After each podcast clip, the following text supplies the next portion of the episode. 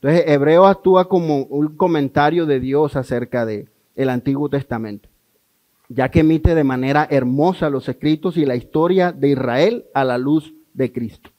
Eso es lo que hace el libro de Hebreos. Cristo es el punto principal y este es uno de los mensajes claves del libro de Hebreos, que Cristo es el punto principal del Antiguo Testamento. Es Él a quien apunta todo el sistema sacrificial.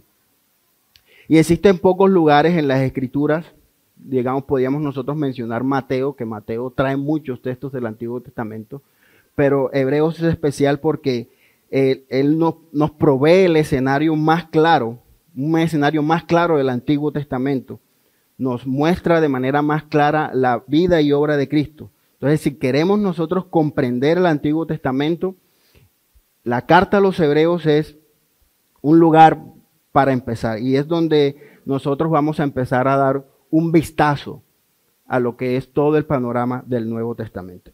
Vamos a ver el propósito y el contexto, hablar un poco del propósito y el contexto de la carta a los hebreos. Eh, más o menos los, los eruditos, los que saben, dice que fue escrita eh, mucho antes, o digamos un tiempo antes de la destrucción del templo de Jerusalén, en el año 70 después de Cristo. Entonces probablemente haya sido redactada a mediados del año 60. El escritor, los que han leído la carta saben, no está identificado, pero a pesar de que es importante, para entender el libro no necesariamente debemos conocer el, autor. Algunos dicen que fue Bernabé, otros dicen que fue Pablo, en fin, no está definido. Entonces el propósito principal de la carta eh, parece ser simplemente una guía de interpretación del Antiguo Testamento. En cambio, eh, fue escrita, la carta de los hebreos fue escrita por una comunidad hebrea de creyentes que de alguna manera estaba en crisis, yo creo que era normal, en los años de la primera iglesia que ellos tuvieran crisis, persecuciones. Ellos estaban siendo perseguidos y a pesar de que habían ya sufrido persecuciones y habían superado ciertas persecuciones y habían ganado cierta reputación de servicio sacrificial, el autor de Hebreos ahora está profundamente preocupado por ellos.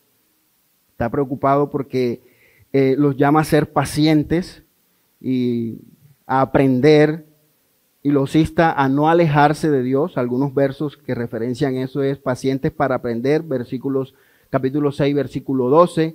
Eh, los insta a no alejarse de Dios, capítulo 3, versículo 12, sino a crecer en la madurez. Esas son las instrucciones, esa es la exhortación que está dando el, el autor de Hebreos a esta comunidad de creyentes. Entonces recordemos, es una comunidad de creyentes, digamos, que venían del judaísmo, de practicar la ley. Por eso para ellos es muy significativo todas estas referencias que hace la carta al Antiguo Testamento y al, a todo el sistema sacrificial del Antiguo Testamento. Entonces, aunque fueron perseguidos, ellos habían perseverado, pero ahora estaban en una crisis, digamos, en una crisis de fe. Hebreos 3:12, que se los mencioné en algún momento, dice, mirad hermanos, que no haya en ninguno de vosotros corazón malo de incredulidad para apartarse del Dios vivo. Esta advertencia nos deja ver eh, lo necesario y lo urgente que se convierte esta carta para esta comunidad de creyentes. Entonces, ellos habían crecido en dificultades, los destinatarios judíos estaban considerando en realidad abandonar la fe cristiana y volver otra vez al sistema sacrificial. Y eso es lo que pasa a veces en nuestras vidas cuando eh, o en algún momento de nuestras vidas en el caminar cristiano empezamos a ver que la cosa se pone como difícil y, y a veces como que consideramos pues vivir nuestra fe cristiana de una manera más suave, más liviana, que no sea tan exigente, que me permita moverme eh, de acuerdo a mis emociones, a mis deseos, pero precisamente esto es por lo que estaba preocupado el autor de Hebreos estos hermanos ya habían pasado un punto de madurez, pero la madurez cristiana para nosotros nunca termina y ellos ahora estaban en una crisis. Y el autor de Hebreos entonces, en medio de esta preocupación, les escribe esta carta para animarlos, para darles algunas advertencias, para precisamente mostrarle la obra de Cristo y lo perfecta de la obra de Cristo a través de ir trayendo pasajes del Antiguo Testamento, eh, enseñándoles lo superior de la obra y de la persona de Cristo. Entonces, algunos temas claves, que es lo que vamos a ver, es el tema principal del tema de Hebreos, y es la supremacía y el propósito de Jesucristo. Cristo es superior a todos los siervos del Antiguo Testamento. Ángeles, eh, sacerdotes, profetas. Cristo es superior a cada uno de ellos. El sacrificio de Cristo es superior a todos los sacrificios del Antiguo Testamento. Algunos versos se los voy a mencionar y algunos mensajes de lo que trae el pasaje. Dice Hebreos 96, Cristo se presentó una vez y para siempre por el sacrificio de sí mismo para quitar de en medio el pecado. Y en ese sacrificio nos ha traído salvación eterna. Hebreos 5, 9, 12, 22 al 24 y 1, 2. Por la muerte sacrificial de Jesús vemos que ahora tenemos acceso directo a través de Cristo. Hebreos 4, 16 y 10, 22. Por ello, entonces, el autor también hace énfasis en el tema de la fe, de la perseverancia. Ahora, entonces el bosquejo de Hebreos o la estructura de Hebreos básicamente es, es esta. Primero, de los capítulos del 1 al 7, el autor de Hebreos va a estar hablando acerca de la superioridad de quién es Jesús. Capítulos del 1 al 7. Y estamos definiendo ya la estructura del libro de Hebreos y del mensaje que este autor quería transmitir a esta comunidad de creyentes. La superioridad de quién es Jesús. Capítulos del 1 al 7. La supremacía de la obra de Cristo. Capítulos del 8, capítulo 8 hasta el capítulo 10, versículo 18, la supremacía de la obra de Cristo. Y por último, una esperanza que transforma, capítulos 10, capítulo 10 del verso 19 hasta el 13 y ya es el final de la carta. Pero vamos a agregar al final unas conclusiones, nos permita que el tiempo nos dé, vamos a tratar unas conclusiones y unas advertencias que el escritor da a los cristianos y a los creyentes de Hebreos a lo largo de toda la carta para que ellos no abandonen la fe en la obra de Cristo. Vamos entonces a la primera parte de, de, la, de la carta, que decíamos que es la superioridad de quién es Jesús, capítulos 1 al 7. Entonces, el escritor de Hebreos define la superioridad de Cristo ante unos individuos que ellos estaban como tentados a, a seguir digamos, la instrucción o estaban siendo tentados a, a volver al judaísmo, abandonar el cristianismo, tener por menos la obra de Cristo y volver a todo, quizás a ese sistema sacrificial, a seguir a los, es más, a darle más importancia a los profetas del Nuevo Testamento, a darle más importancia a los ángeles, a darle más importancia a Moisés. Esa era básicamente la tentación. Por tanto, el lector de Hebreos empieza a exponer algunos argumentos que para que ellos puedan reconocer y ver claramente y declarar, y él empieza a declarar positivamente de qué manera Jesús es superior a través de las escrituras del, Antiguo Testamento, porque es superior a cada uno de esos personajes del Antiguo Testamento.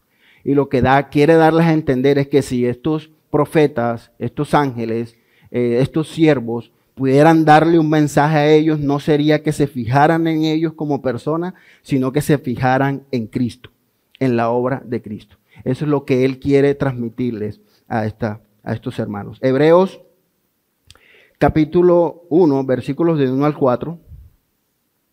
Entonces, Él desde el principio de la carta, Él empieza a, a definir o a explicar lo particular, la singularidad que hay en la persona de Cristo. Vamos a leer Hebreos 1, versos del 1 al 4. Dice, Dios habiendo hablado muchas veces y de muchas maneras en otro tiempo a los padres por los profetas, en estos posteros días nos ha hablado por el Hijo, a quien constituyó heredero de todo y por quien sustenta todas las cosas con la palabra de su poder.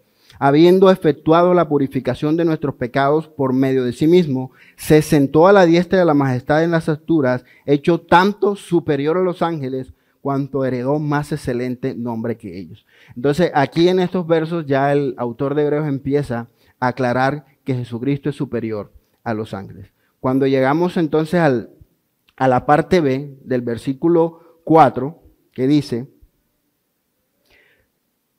que ha heredado un nombre más excelente que ellos, que quiénes, que los ángeles. Él ha establecido su primer punto de comparación en la superioridad que tiene Cristo de los ángeles. Hebreos 1.5 dice, porque a cuál de los ángeles dijo Dios jamás, mi hijo eres tú, yo te he engendrado hoy. Y otra vez, yo seré el padre y él me será a mí hijo. Yo creo que hoy en día ahí todavía hay ese sentido de, idolatría y lo podemos ver en algunas, podríamos llamar sectas, que todavía adoran ángeles. Entonces vemos que el autor expone varios versículos, segunda de Samuel y Deuteronomio, y en estos versículos el escritor enfatiza la identidad de Jesús. El versículo 5, que es digno de ser adorado, que, él que su gobierno es eterno, que su rol o su estatus es superior al de los ángeles. Ahora, los ángeles dicen los versículos 7 y 4 que ellos son mensajeros y que son espíritus ministradores. No son, como acaba de decir el autor de Hebreo acerca de Cristo, que lo dice el Nuevo Testamento, mi hijo eres tú. Yo te he engendrado hoy. Bueno, eso lo dice en Juan. El punto entonces de esta comparación se hace evidente en el, en el capítulo 2, donde dice, porque si la palabra dicha por medio de los ángeles fue firme, a través de este versículo compara la superioridad de Cristo sobre los ángeles y dice, y toda transgresión y desobediencia recibió justa retribución. Acuérdese que en el Antiguo Testamento los ángeles traían el mensaje. ¿Cómo escaparemos nosotros si descuidamos una salvación tan grande? Ahí está hablando obviamente que los ángeles comunicaban un mensaje, comunicaban, eh, eran instrumentos que comunicaban la palabra de Dios o que comunicaban la palabra al pueblo de Dios. Entonces, este mensajero del que está hablando el autor de Hebreos, que es Jesús, es superior a todos estos mensajeros angelicales. Y concluye que es cierto que su mensaje es de suprema importancia.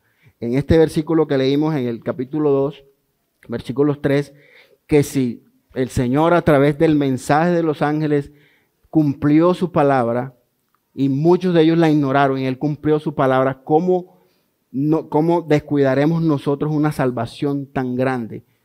Tiene que ver que el mensaje y la obra de Cristo que estos cristianos y estos creyentes ya habían recibido. Hebreos capítulo 2 dice, porque ciertamente no socorrió a los ángeles, sino que socorrió a la descendencia de Abraham, por lo cual debía ser en todo semejante a sus hermanos, para venir a ser misericordioso y fiel sumo sacerdote en lo que a Dios se refiere, para espiar a los pecados del pueblo.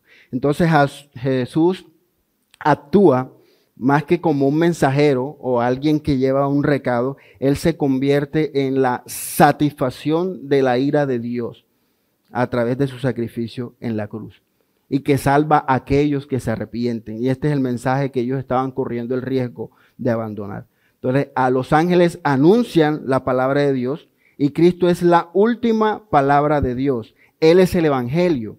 Y es imperativo que escuchemos este Evangelio y no escapemos. Esa es la diferencia entre el mensaje o entre la superioridad que hay de Cristo en comparación con los ángeles. Ahora, hablemos de la superioridad de Cristo sobre Moisés y sobre los sacerdotes. Aunque Moisés, bueno, es alabado en la palabra por su fidelidad al Señor, es, es un atributo muy importante para, para nosotros recordar a Moisés. Se ve el hecho de que si bien Moisés servía de manera fiel como siervo, miren lo que dice Hebreos 5.6.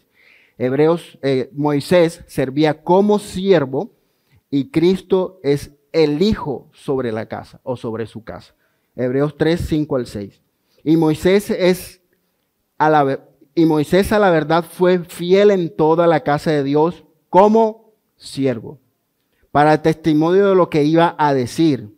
Pero Cristo como hijo sobre su casa, la cual, la cual casa somos nosotros, si retenemos firme hasta el fin la confianza y el gloriarnos en la esperanza. Entonces, si nosotros hasta ahora en, el estudio de, Éxodo, hemos entendido que dentro de una familia eh, es superior un hijo que un siervo, la comparación es clara aquí. Moisés era siervo de Dios sobre la casa de Israel, pero Cristo es hijo en la casa. Entonces, el argumento es similar a lo que nosotros acabamos de ver en Los Ángeles. Si el pueblo de Israel fue juzgado por no escuchar o por desobedecer a Moisés, ¿cuánto más deberíamos nosotros tener cuidado de ignorar o de olvidar la obra de Cristo en favor de nosotros? Eso hace la comparación y la claridad de lo superior que es Cristo en comparado con Moisés. Mirad, hermanos, dice Hebreos 13, del 12 al 13. Mirad, hermanos, que no haya en ninguno de vosotros corazón malo de incredulidad para apartarse del Dios vivo. Antes, exhortaos los unos a los otros cada día, entre tanto que se dice hoy, para que ninguno de vosotros se endurezca por el engaño del pecado.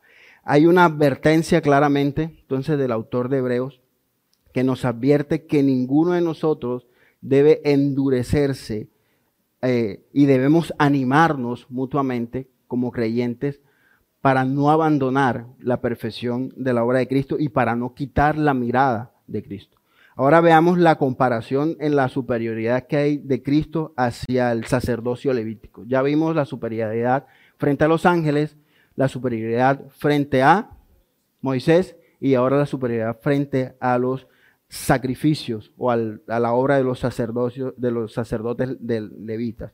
Hebreos 4, 14 eh, al 7, 28, está hablando, eh, nos demuestra que Jesús es un sumo sacerdote, superior al sacerdocio, al sacerdocio levítico. Entonces Cristo es de un linaje especial diferente, que es lo que habla el autor de Hebreos, refiriéndose en, los, en el capítulo 5, versículos 9 al 10, y habiendo sido perfeccionado, vino a ser autor de eterna salvación para todos los que obedecen y fue declarado por Dios sumo sacerdote según el orden de Melquisedec. No es el mismo linaje arónico de sacerdocio, sino que es un linaje diferente.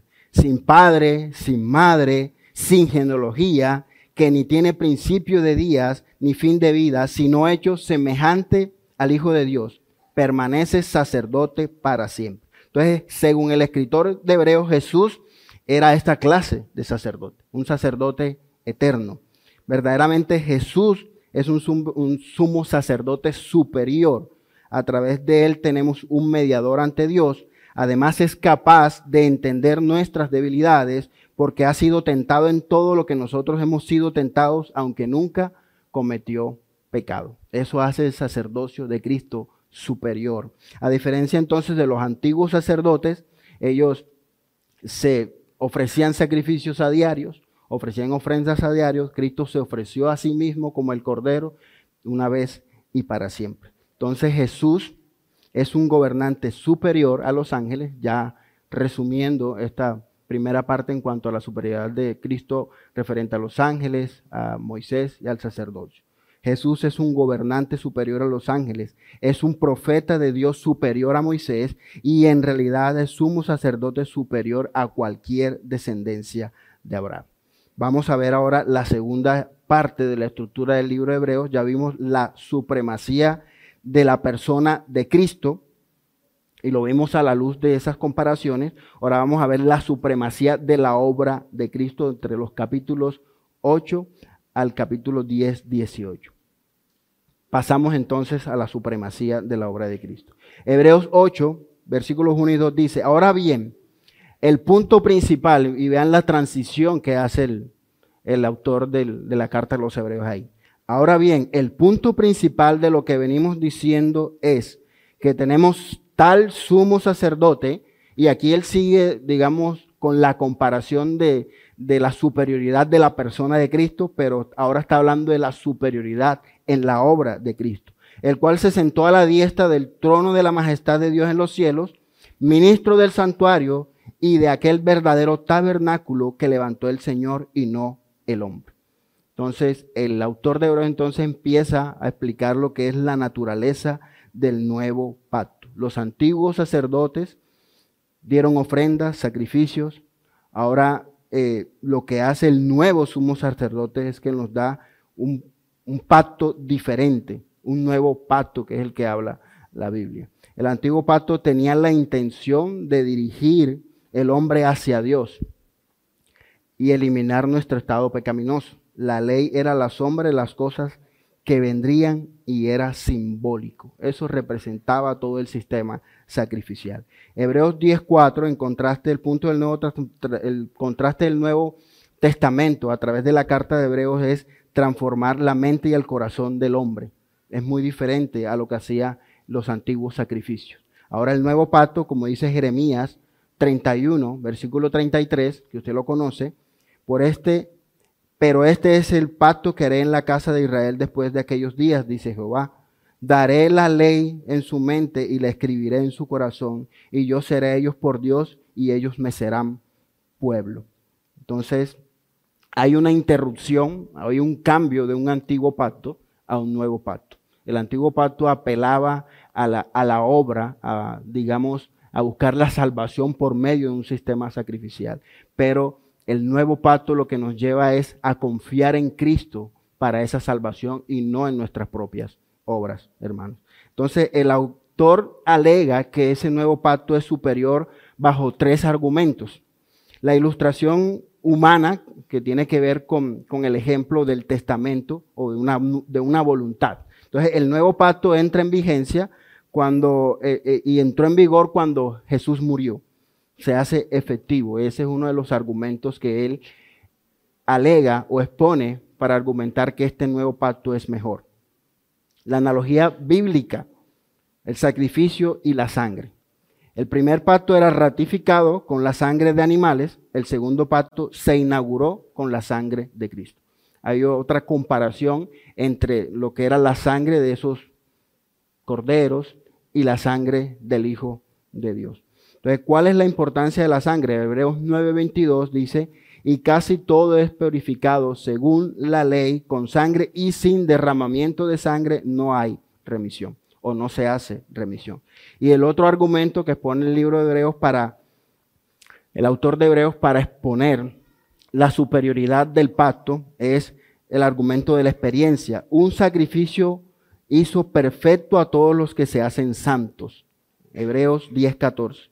Una vez que se ha proporcionado el perdón, ya no hay necesidad de sacrificios adicionales. Lo que el autor de Hebreos nos está dando a entender entonces que nosotros somos privilegiados de tener a un Cristo que es superior a todos estos personajes del Nuevo Testamento. Y que tenemos a un Cristo que a través de su sacrificio, su sacrificio termina con la, la exposición de un reino para un reino nuevo, o un reino nuevo que viene que es superior al anterior.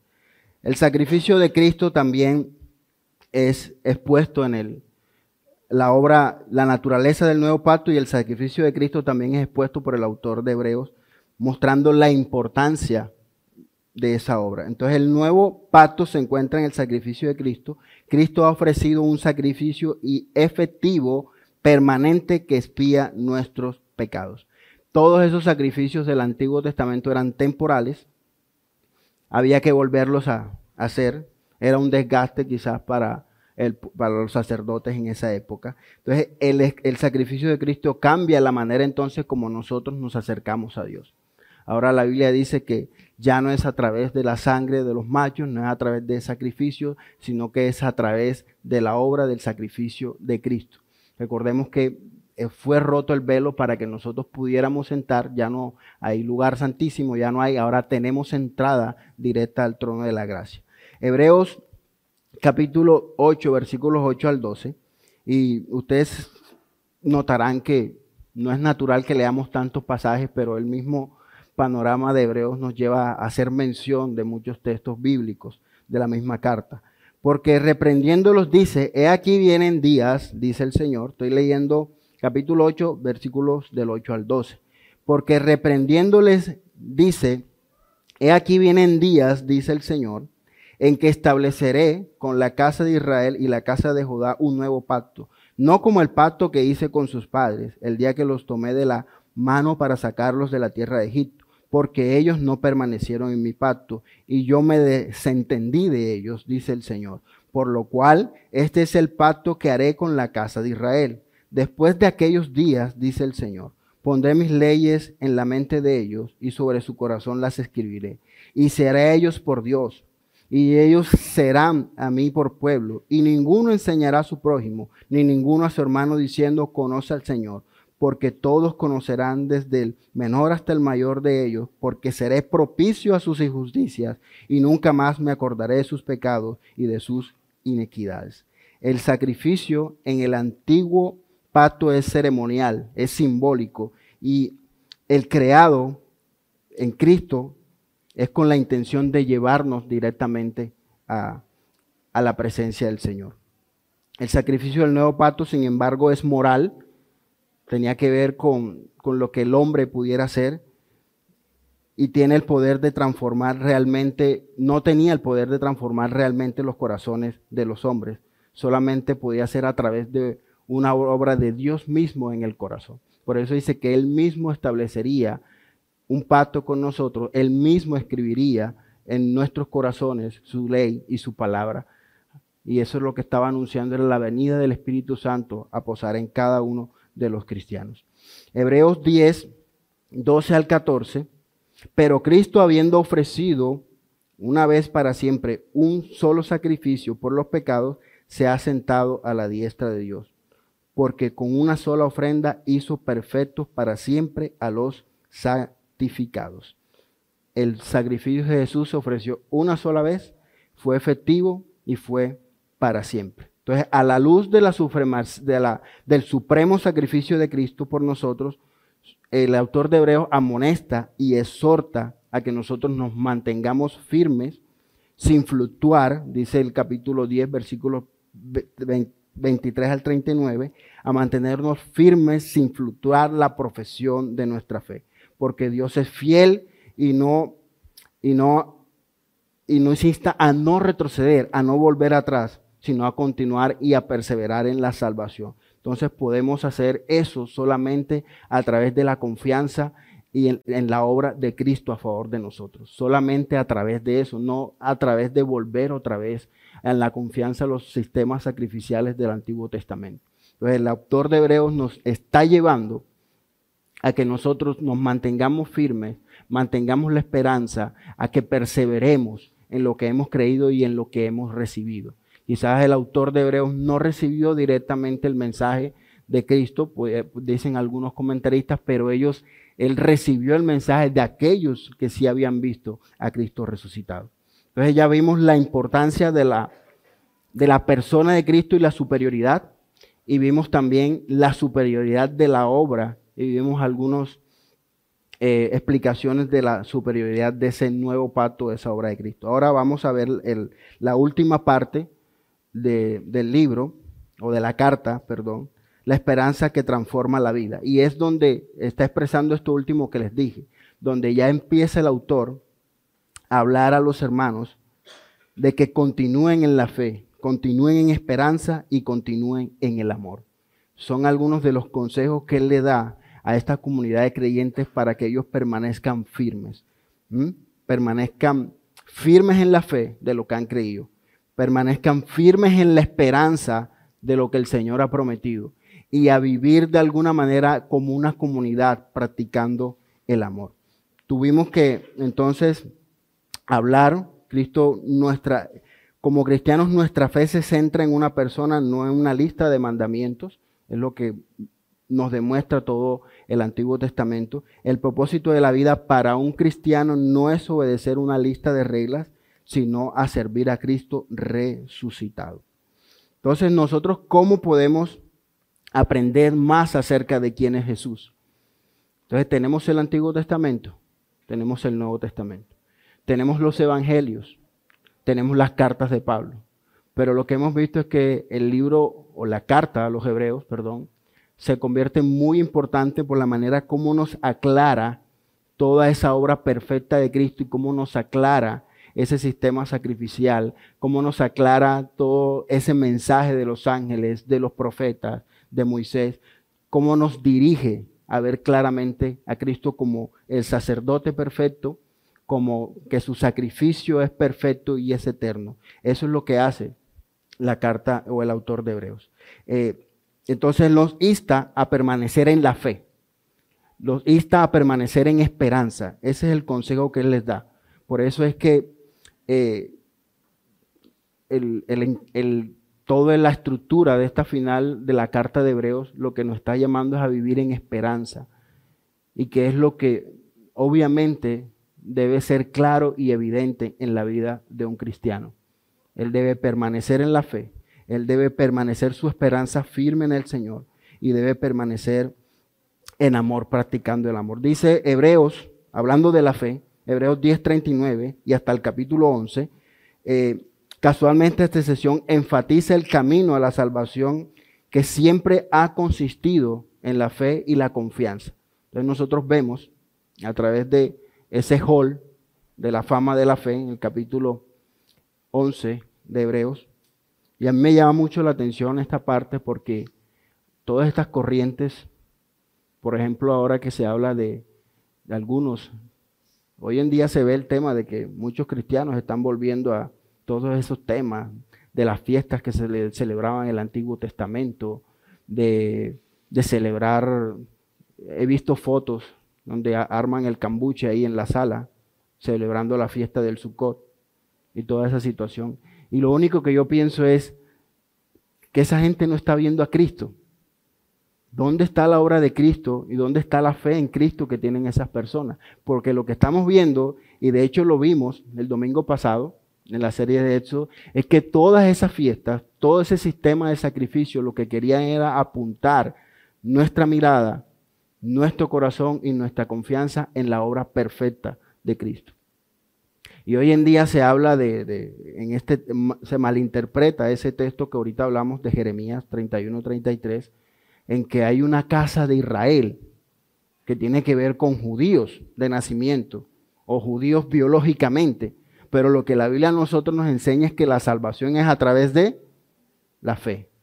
No tiene que ver, no tiene que ver con, una biología, no tiene que ver con un apellido, no tiene que ver con un, con un lugar geográfico. Tiene que ver con que Dios escoja a los que Él ya ha predestinado para salvarlo. Entonces nos damos cuenta por ejemplo, en, el, en ese hall de la fama de la fe, que hay de cuanto personaje, que son puestos como ejemplo de su fe y de su perseverancia. Es pues la fe, la certeza de lo que se espera, dice Hebreos 11.1, la convicción de lo que no se ve, porque por ella alcanzaron buen testimonio los antiguos. Fe, perseverancia. Entonces el capítulo 12 empieza diciendo, ustedes lo conocen, 12.1.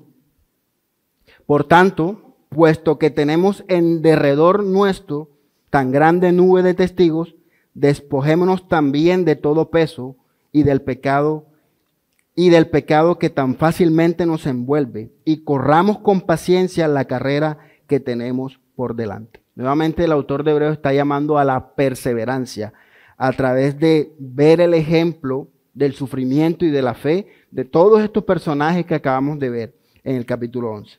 Si soportáis la disciplina, dice el versículo 7 del capítulo 12, Dios os trata como a hijos.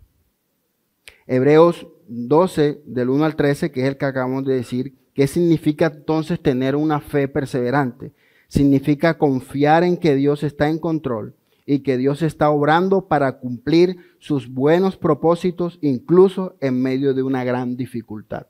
Nosotros leemos todo el, capítulo 11 de Hebreos y usted si quiere se da la tarea de estudiar la vida de cada uno de esos personajes y no la tuvieron fácil.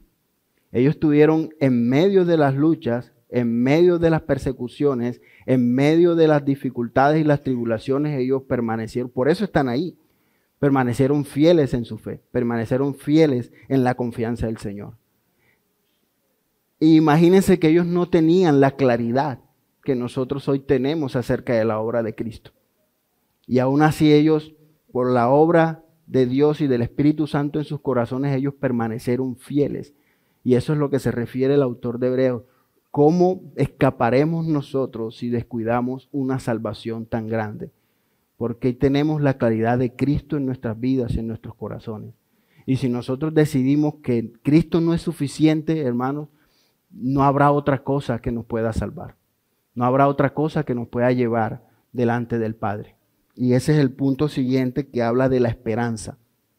La fe, la perseverancia y la esperanza es otra de las cosas que nos debe motivar a, a, seguir confiando. La perseverancia se alimenta a través de la bondad y de la gracia del Señor para con nosotros mediante Cristo, mediante la obra futura de Cristo en nuestras, en nuestras vidas.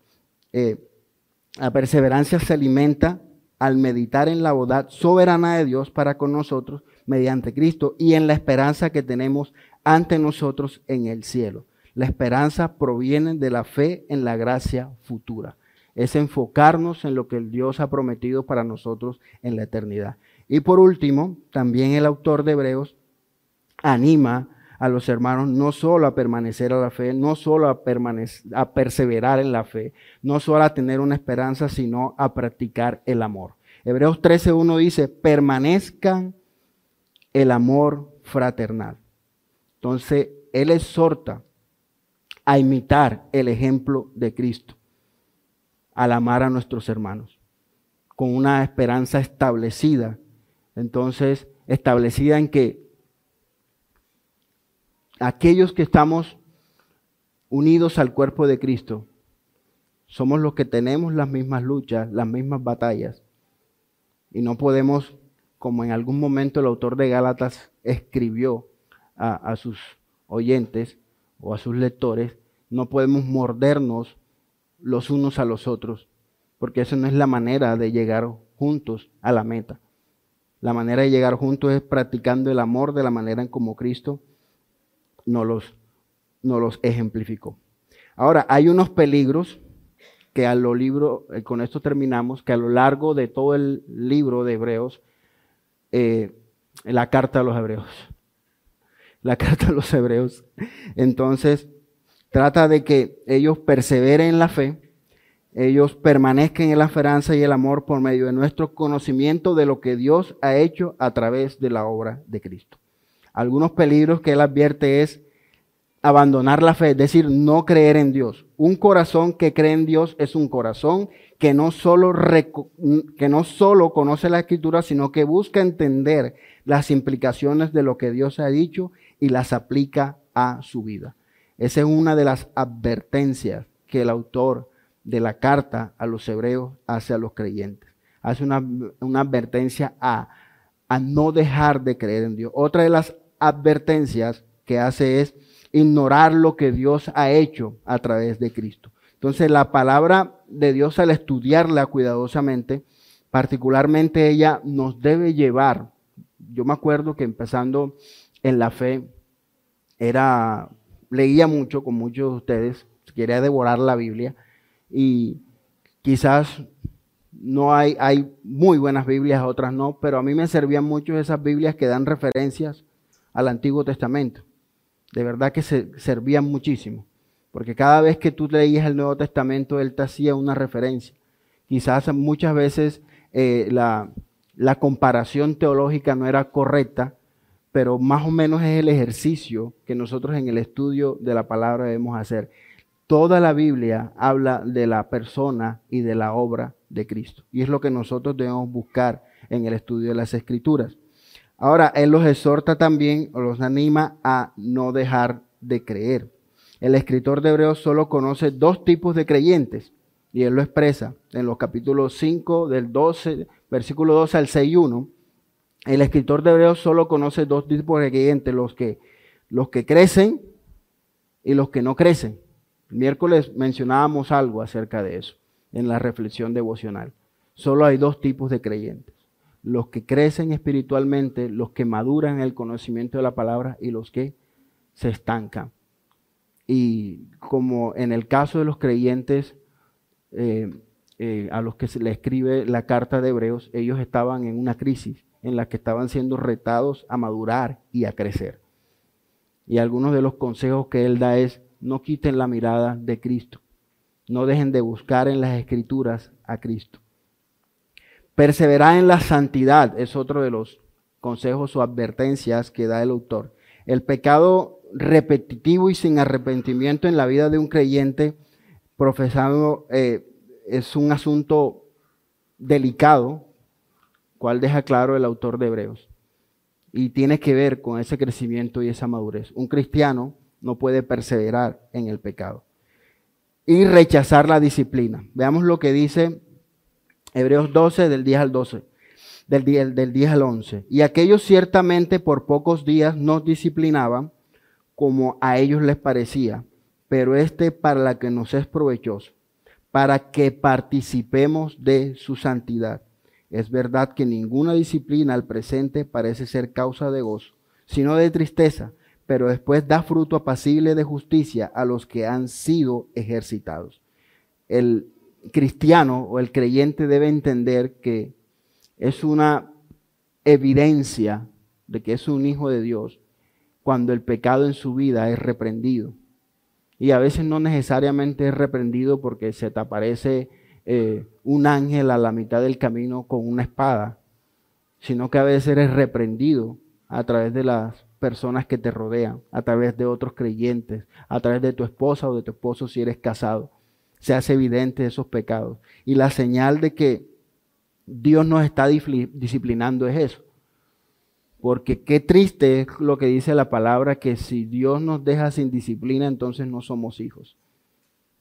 Y usted como padre, usted puede entender lo, lo fatal que puede ser cuando un padre toma la decisión de, no, yo mejor no le digo más nada.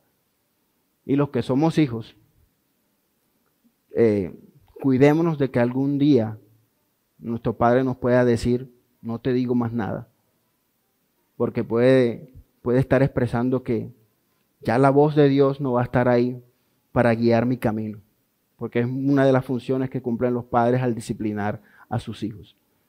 Entonces es muy triste, es terrible y es una señal muy fuerte que un padre pueda decir, no te digo más nada. Así que hijos, los que están aquí todavía, los que no se fueron para allá, para la clase de, los jóvenes, Evita que tu padre algún día pueda sentirse tan decepcionado y pueda decir, no te reprendo, no te corrijo, porque quiere decir que quizás seguirá siendo su hijo biológicamente, pero en cuanto a la reprensión y a la guía, es lamentable que eso suceda. Ok, hermanos, vamos a orar para dar por terminado. Entonces ya vimos muy claramente ese panorama de, la carta a los hebreos, en la que primero a esos creyentes están siendo tentados, están siendo retados, quizás es una etapa que cada uno de nosotros sufre en nuestra carrera de la fe. Pero lo que el autor de Hebreos nos quiere es llevar nuevamente nuestra mirada y nuestra confianza a la obra perfecta y santificadora de Cristo, como lo único que nosotros necesitamos. Y es por eso que para este panorama del Nuevo Testamento empezamos como una segunda introducción a través de la carta a los hebreos, porque es el que nos trae todo ese, eh, todo ese eh, recuerdo, como decíamos al principio, todo ese feedback de lo que era todo ese sistema sacrificial, de todos esos siervos, para poner nuestra mirada en la obra perfecta de Cristo. Señor les bendiga, hermanos, y acompáñenme a orar. Padre, muchas gracias por esto.